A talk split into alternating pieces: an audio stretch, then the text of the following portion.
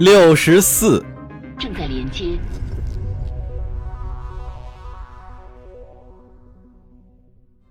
统合部覆灭，长者战争。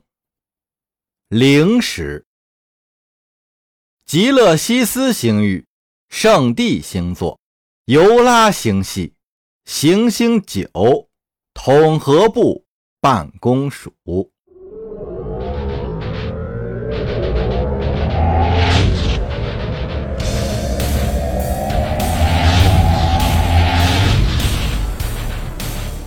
身为新一店最著名、最权威的执法机构指挥官，地地上将卡贾尔斯·埃拉达打响了战争的第一炮。数百艘米马塔尔战舰出现在跃迁通道的尽头，他们的意图已经很明显了。这种你死我活的较量，显然不能再顾及统合部的交战规则。首先是几十艘纳加法级无畏舰，接着一队队重型突击舰和战列舰从科梅尔克和托瑞尔星门蜂拥而至，还有无数灵巧而又凶残的突击舰和截击舰在为他们护航。这支舰队是一个神秘的混合体，里面兼有共和舰队和图克尔的标志。数以百计的统合部和第一地战舰也加入了战局。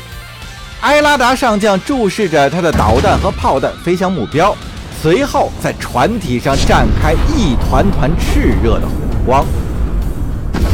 随后，他鼓起勇气，准备迎接敌人的反。击，上将的战舰在炮火洗礼下颤抖不已。与此同时，他看见敌方无畏舰已经把纺锤形的统合部空间站团团围住。从他的角度眺望，那些纳加法级就像一柄柄擎天的巨剑，正在屠杀手无寸铁的人。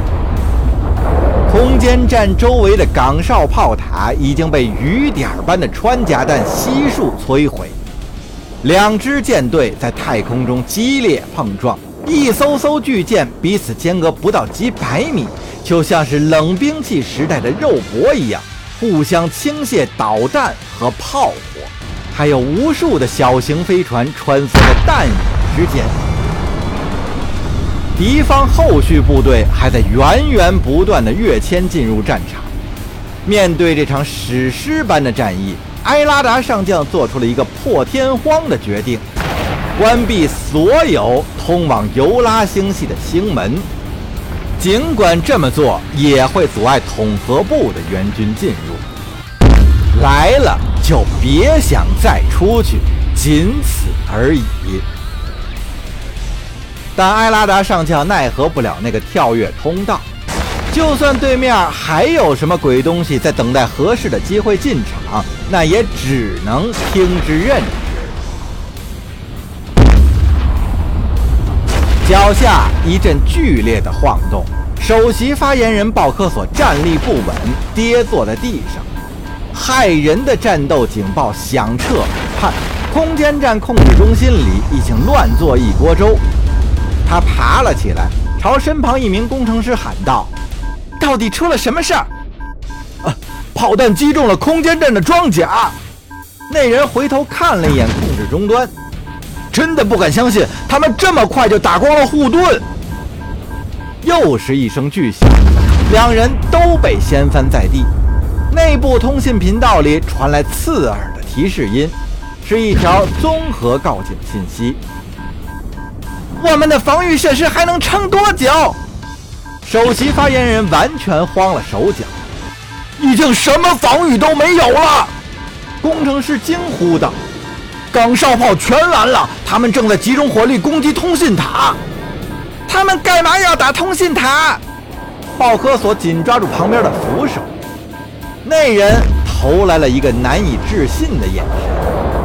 因为只要拆掉那些通信塔，统合部就彻底瘫痪了，就这么简单。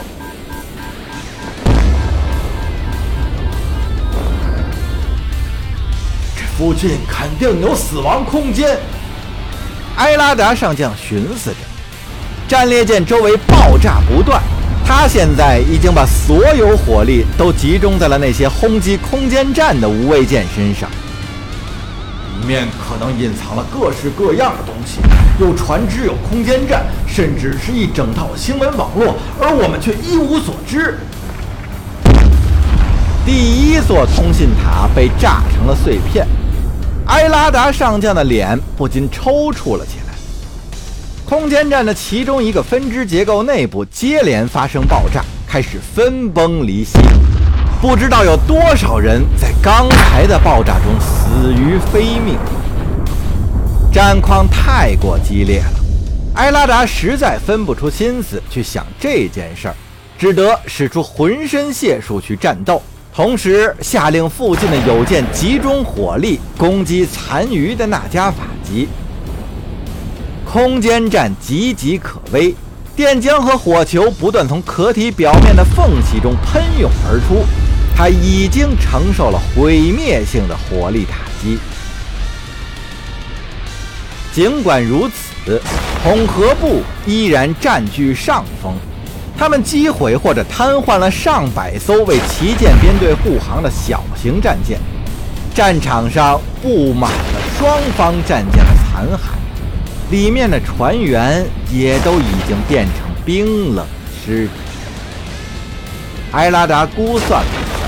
本地还剩下不到四百艘战舰，米马塔尔人只占其中的一小半。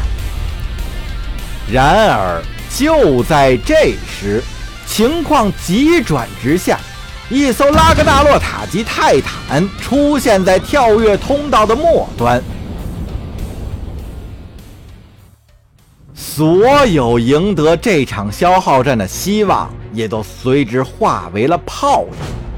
这怪物的火力无人能出其右，他是来替爪牙们收拾残局的。